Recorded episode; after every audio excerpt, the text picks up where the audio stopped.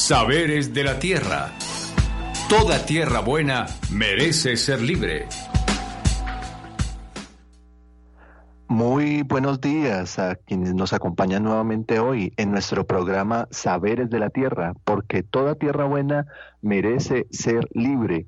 Les damos la bienvenida a nuestro programa número 16 que transmitimos a través de esta, la emisora Nueva Época 1200 AM y también a través de www.emisoranuevaepoca.com.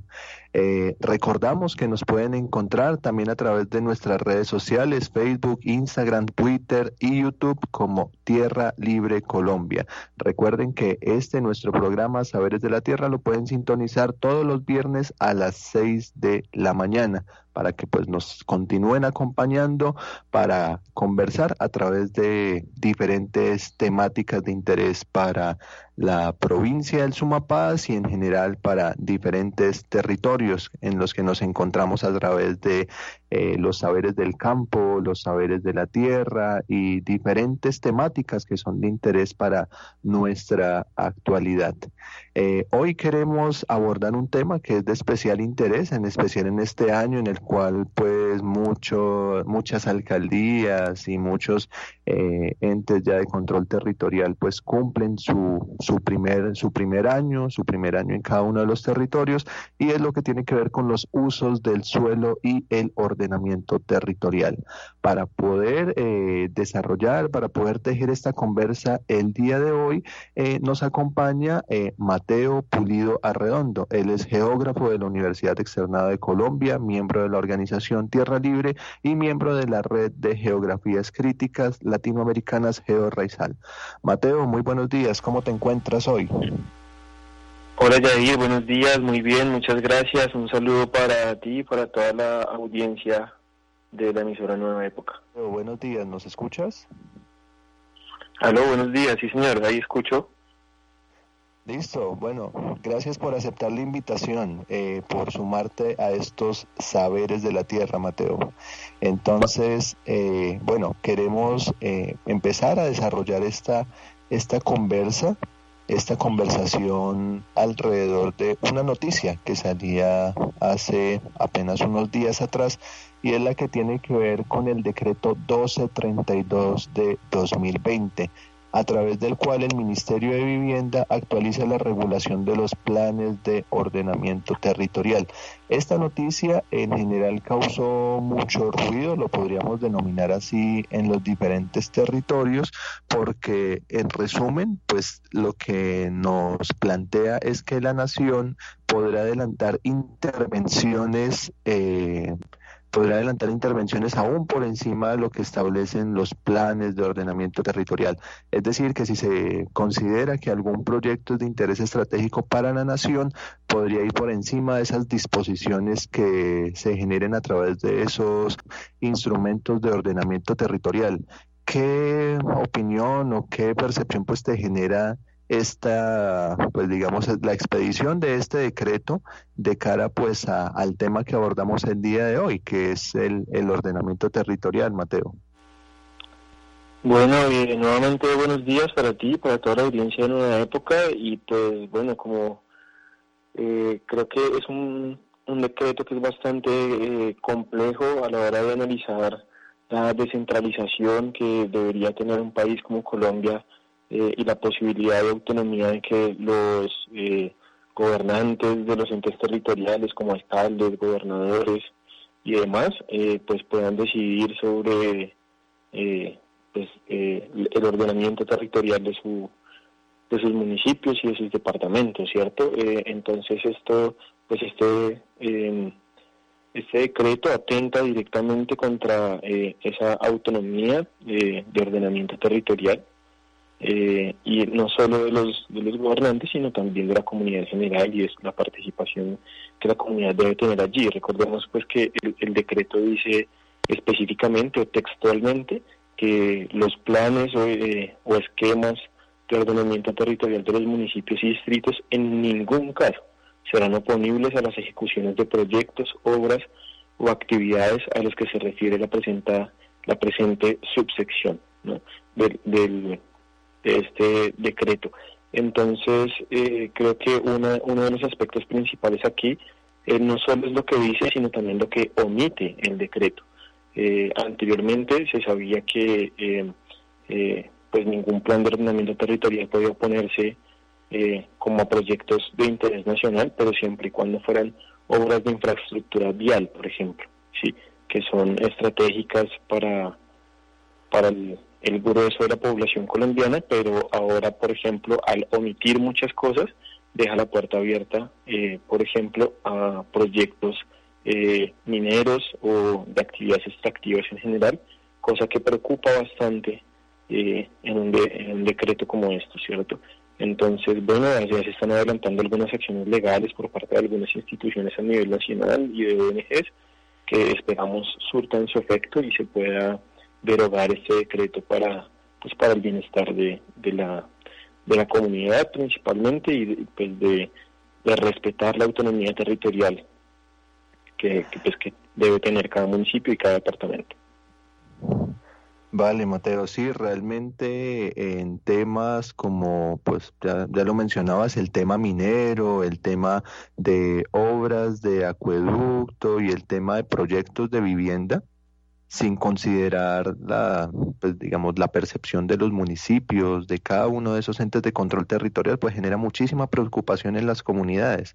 Y bueno, ya como que con este eh, breve contexto, pues podemos entrar a desarrollar la temática del día de hoy y es un poco pues conversar sobre cuáles son como esas principales pugnas o espacios en los cuales pues se genera esa disputa por el uso de la tierra en la provincia del Sumapaz. Entonces, eh, previo pues al, desarrollo de este espacio pues coincidíamos en que hay unos eh, escenarios o espacios en los cuales pues se genera como una disputa mucho más directa entonces pues sería pues de, bastante aporte pues para quienes nos escuchan a través de los diferentes canales que pues nos puedas comentar un poco cuáles son esos escenarios que desde tu experiencia consideras son los que generan más disputa eh, sobre este uso de la tierra en nuestra provincia del Somapaz.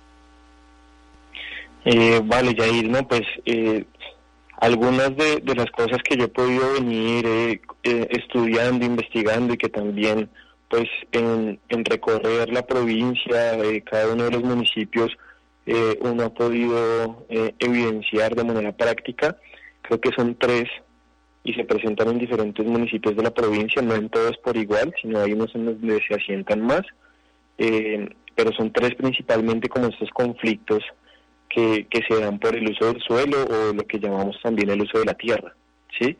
Eh, que sería el grueso como de los bienes naturales que, que en la tierra existen, ¿sí? Eh, esos tres serían principalmente uno, una contradicción, o a mi forma de vernos una contradicción, pero sí se ha generado un conflicto entre lo que son las zonas de protección ambiental o las zonas de conservación ambiental con la expansión de la frontera agrícola y ganadera. Esto se presenta principalmente en dos de los municipios de, la provincia del Sumapaz. Eh, uno es el municipio de Pasca, eh, con las zonas que son de Páramo, eh, y el otro es el municipio de San Bernardo, también con las zonas de que son de Páramo.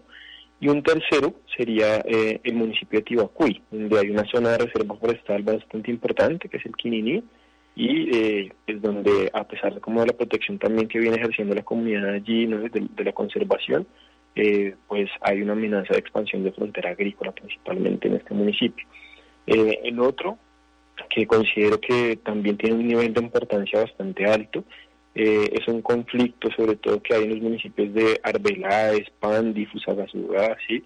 que es un conflicto ya no por el terreno específicamente, por, por el área que puede tener un, predio, por ejemplo, sino también por el uso específico de los recursos o de los bienes naturales que allí se encuentran. Y es como una tensión bastante fuerte que hay entre la producción avícola, eh, la producción porcícola, ¿sí?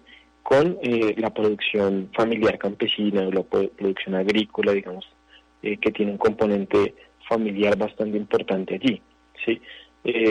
Precisamente porque muchas de estas eh, empresas avícolas y porcícolas, y con esto no nos referimos a la pequeña producción de cerdos, pollos o gallinas que se tienen en cada una de las fincas campesinas, sino a lo que se podría considerar ya una producción industrial. Eh, esta producción industrial pues genera eh, primero una contaminación bastante importante en, en, varios de los casos de lo que son las fuentes hídricas, los ríos, quebradas, etcétera, eh, y también pues la expansión en terreno de estas eh, hace que, que, se vaya generando una presión entre, entre este tipo de uso eh, avícola y porcícola con el uso de producción agrícola y pecuaria más de origen campesino. Esto pues es una problemática que, por ejemplo, acá en Fusagasugá se vive bastante en las veredas del sur, se vive fuerte en el municipio de Pandi. En el municipio de Arbeláez hay una particularidad, por ejemplo, es que no solo la avicultura y la porcicultura, sino la ganadería en general, ¿no? Entonces la producción eh, también de ganado es, es bastante importante allí en el municipio de Pandi, como les digo, eh, no un ganado de economía campesina, de tener una, dos, tres vacas para la producción familiar, sino de, pues, de grandes extensiones de tierra para que son dedicadas específicamente a, la ganadería, ¿sí? Y el tercero, eh, y creo que uno de los, de los más evidentes también eh, y muy importante es el tema de la expansión urbana, que, que no solo es expansión urbana, nosotros lo conocemos como expansión urbana, pero también es eh, como los diferentes tipos de uso del suelo que vienen desplazando a la producción agrícola y pecuaria, que son uso de suelo urbano, pero también uso de suelo para vivienda campestre. Son dos usos que, que se han venido expandiendo eh, además de una manera no controlada en el municipio de Fusagasugá y que generan una presión también porque mientras se expandan estos dos tipos de uso, el de eh, vivienda campestre y el de eh, suelo urbano, pues se va desplazando hacia las periferias, periferias rurales la producción campesina. y esto es una realidad inminente que estamos viviendo acá en el municipio de Fusagasugá y que afecta no solo al municipio, sino a la provincia en general también, porque eso es un indicador también de migración de población campesina hacia los centros urbanos, entonces se viene desplazando también mucha gente eh, de varios de los municipios de la provincia hacia el casco urbano de, Fusagasugá, pero también debemos eh, entender que la gran cantidad de gente que viene expandiendo el suelo urbano y de vivienda campestre es gente que viene de Bogotá para darle un uso a estas viviendas, sobre todo a las viviendas campestres, eh, de, lo que se conoce como segunda vivienda, ¿no? entonces como lugares de recreo y descanso para eh, algunas familias de Bogotá con una capacidad económica eh, y adquisitiva pues importante, ¿cierto?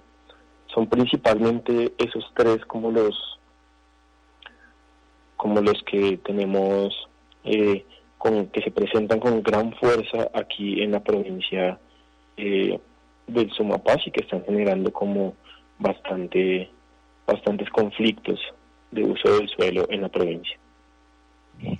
Vale, vale Mateo, pues son elementos que pues es importante que podamos analizar, que podamos observar en las diferentes comunidades para pues poder evidenciar y pues también ya más importante que es en lo que vamos pues un poco a continuar en nuestro segundo bloque del programa, cuáles son esas acciones, cuáles son esos campos en los que nos podemos vincular para poder incidir en cuáles son esos cambios que se generan en nuestro territorio que no alteren de manera severa esos planes, proyectos y modos de vida que han tejido las comunidades campesinas. Y justamente esas comunidades campesinas de la provincia, del Mapaz y de diferentes territorios que nos puedan encontrar es las que aprovechamos para poder saludar eh, nuevamente el día de hoy. Las comunidades que nos escuchan en Pandi, Tibacú, y Pasca, Silvania y en las diferentes veredas también y en la zona también urbana del municipio de Fusagasugá, a quienes realizan esas diferentes labores de campo sobre las cuales se sustenta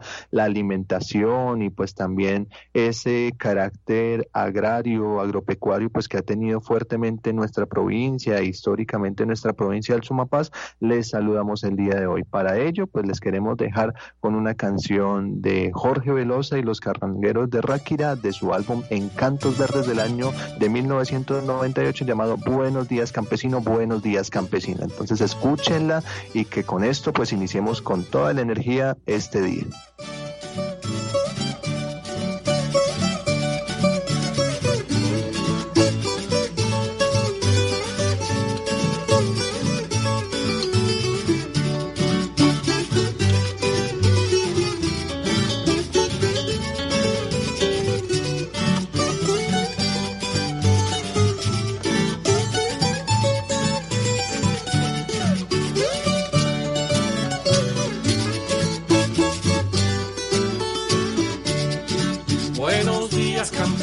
Buenos días. Donde quiera que te encuentres, aquí va. Mi saludo y mi deseo porque la vida te conceda todo lo que tú me das.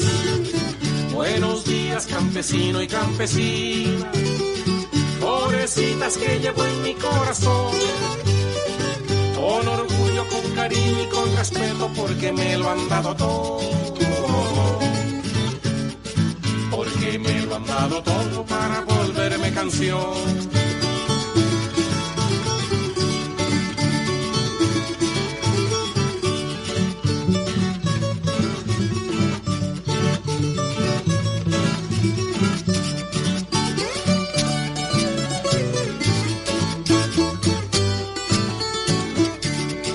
Me saludas campesino a la familia a todos en la vereda, por favor. Y les dices que en mi libro de recuerdos, cada uno me ha dejado su renglón. El abuelo con sus cuentos que contaba, por las tardes para despedir el sol. Y la abuela con su feria de sabores, con sus dulces de colores con sus dulces de colores, lo mejor de lo mejor.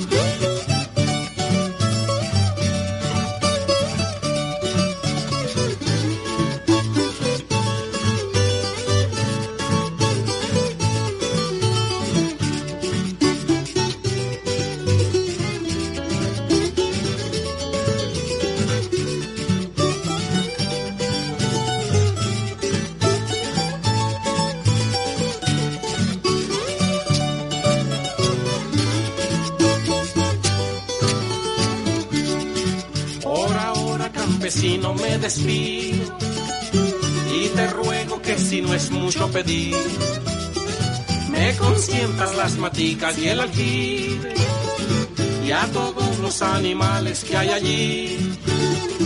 Es que todo amigo mío anda de luto y la vida no es solo fatalidad. Y ella sabe que en tus manos también tiene, que en tus manos también tiene tiene otra oportunidad.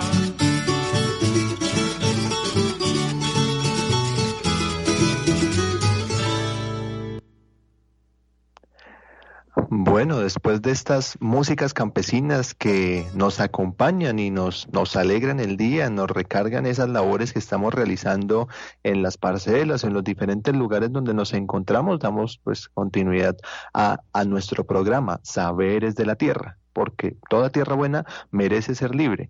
Ahora, en esta sección que pues hemos denominado La voz de la gente, hoy traemos una persona invitada desde las veredas del sur. Aprovecho entonces para poder presentar a Nicolás Ayala Mateus, que es ingeniero agrónomo e integrante también de la organización Tierra Libre. Buenos días, Nicolás. Su merced, ¿cómo se encuentra? Muy buenos días, Jair. Muy bien. En el día del de esta mañana. Un saludo a toda la audiencia. Bueno, bueno, bueno, Nicolás, muchísimas gracias por ese saludo y pues queremos aprovechar para, para poder hacer una pregunta referente a, al tema que estamos tratando el día de hoy y es cómo desde lo que su merced ha, vivido en, su territorio, acá en las veredas del sur, cómo se está dando esa expansión urbana en la comunidad y pues cómo esto ha cambiado el territorio y la vida de las personas que viven allí, Nicolás. Entonces, para que nos pudiera comentar su merced desde su experiencia, cómo, pues cómo ha percibido este proceso. Bueno, pues eh, primero que todo es, es hacer como una reflexión sobre lo que se busca. Pues lo que se busca, lo ideal sería un territorio equitativo, que tenga las condiciones de satisfacer las necesidades de las generaciones actuales y futuras. Em, la expansión urbana es un fenómeno no solo de Fusagasugá, sino de muchas ciudades de nuestro territorio. Esto pues eh, conlleva impactos, impactos como como que como cambio de infraestructura, aumento en el costo del servicio, aumento en el valor en la valoración de los terrenos, impuesto predial, disminución de la producción agrícola, impactos en el, malo en, el mal en el medio ambiente, la mala administración del recurso hídrico. Esto pues conlleva a una presión del urbano hacia lo rural, ocasiona la venta de los terrenos y la reubicación de la de la gente campesina opta por la venta de los terrenos.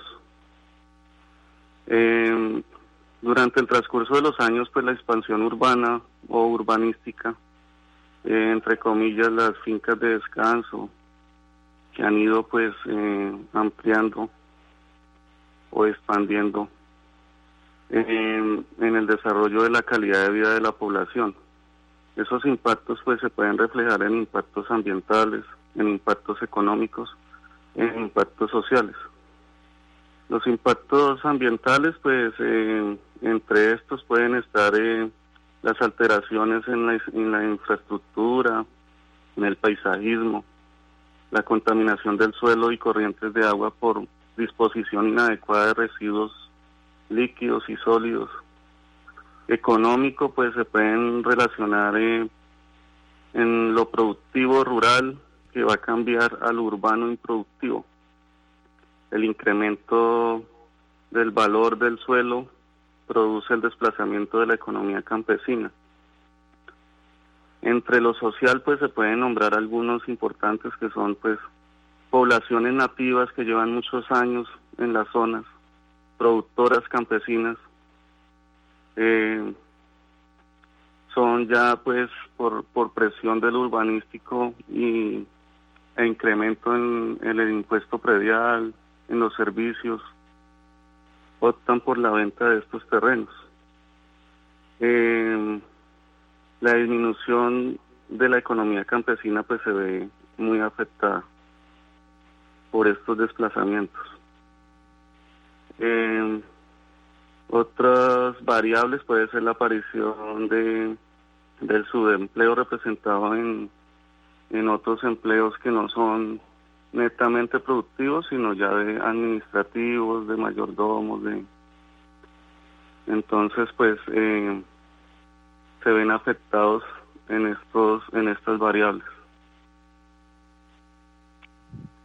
Bueno, pues son muchos los cambios que quizá para alguien que solamente está de paso, que pues está eh, quizá solamente por algunos momentos en, en, en, los territorios más rurales de nuestros municipios, que no alcanza pues a percibir o a, o a dimensionar eh, todas las transformaciones que tienen lugar, ¿no? Entonces, pues en ese sentido, pues queremos ahí darle las gracias a su merced, Nicolás, pues por haber aportado el día de hoy, pues con estas reflexiones y pues ya continuaríamos acá con, con nuestra persona invitada para pues hacer esas reflexiones finales de cómo incidir, de cómo poder participar para pues la para poder ya influir, para poder eh, participar en las decisiones que se toman directamente sobre nuestros territorios. Así que pues Nicolás, muchas gracias por la participación en el programa de hoy, en nuestros saberes de la tierra y pues esperamos que sea buena jornada para su merced.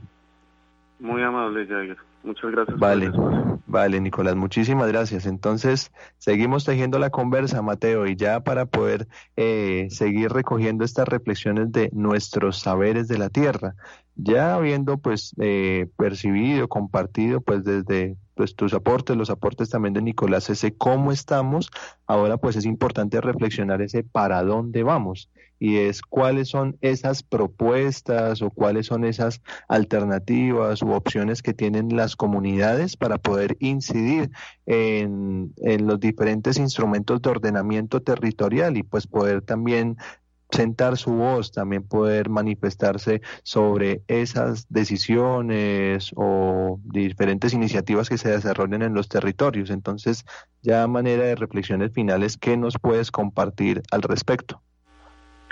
Eh, bueno, Jair, gracias. yo creo que hay, dos cosas centrales que además que rescatar de lo que plantea Nicolás, eh, y es, eh, uno, el tema de la valorización de los suelos cuando hay un cambio en el uso del suelo a un uso urbano o uso de vivienda campestre y esa valorización de los suelos hay que regularla. Es lo primero que, que hay que poner allí. precisamente porque al campesino entonces le queda más fácil vender la finca que seguir produciendo. ¿sí? Eh, y, si, y si esto sigue pasando, pues vamos a tener un proceso de pérdida de producción agropecuaria mucho más importante del que ya hemos venido teniendo eh, en el municipio de Fusagasugá con la expansión de la de, la frontera urbana y vivienda campestre. ¿sí?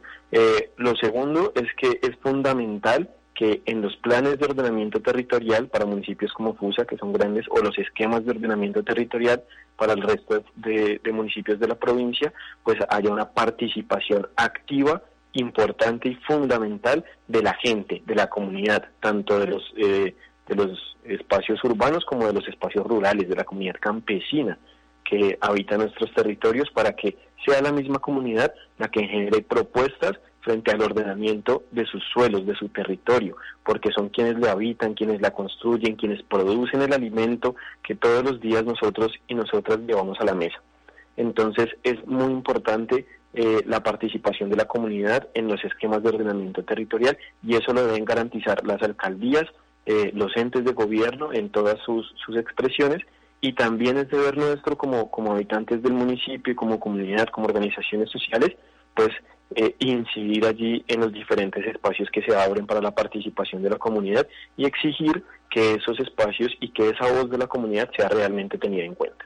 Eso es lo primero. Lo segundo que me parece también fundamental es una regulación de los usos del suelo con base en su vocación. Tenemos unos estudios de vocación de usos del suelo, por ejemplo, que se hicieron para toda la cuenca del río Sumapaz y tener en cuenta esos estudios es fundamental a la hora de contrastar la vocación del suelo que tienen, sobre todo, por ejemplo, para zonas de conservación ambiental y zonas de producción agrícola, que hoy en día esas zonas están siendo utilizadas, por ejemplo, para eh, expansión de la avicultura, expansión de la porcicultura y de la ganadería en general, y que no son aptas para ese uso, sino, sino que son usos de producción agrícola. Hay que prevalecer, eh, generar, como priorizar más bien eh, en los usos de suelo agrícola para la producción de alimento que se llevan a nuestras comidas, eh, a nuestra casa, a nuestros platos, ¿cierto? Eso creo que es un asunto fundamental. Eh, y lo otro es que es necesario que nosotros como, comunidad hagamos veeduría no solo de los planes de ordenamiento territorial y los esquemas de ordenamiento territorial, sino de los planes de desarrollo también.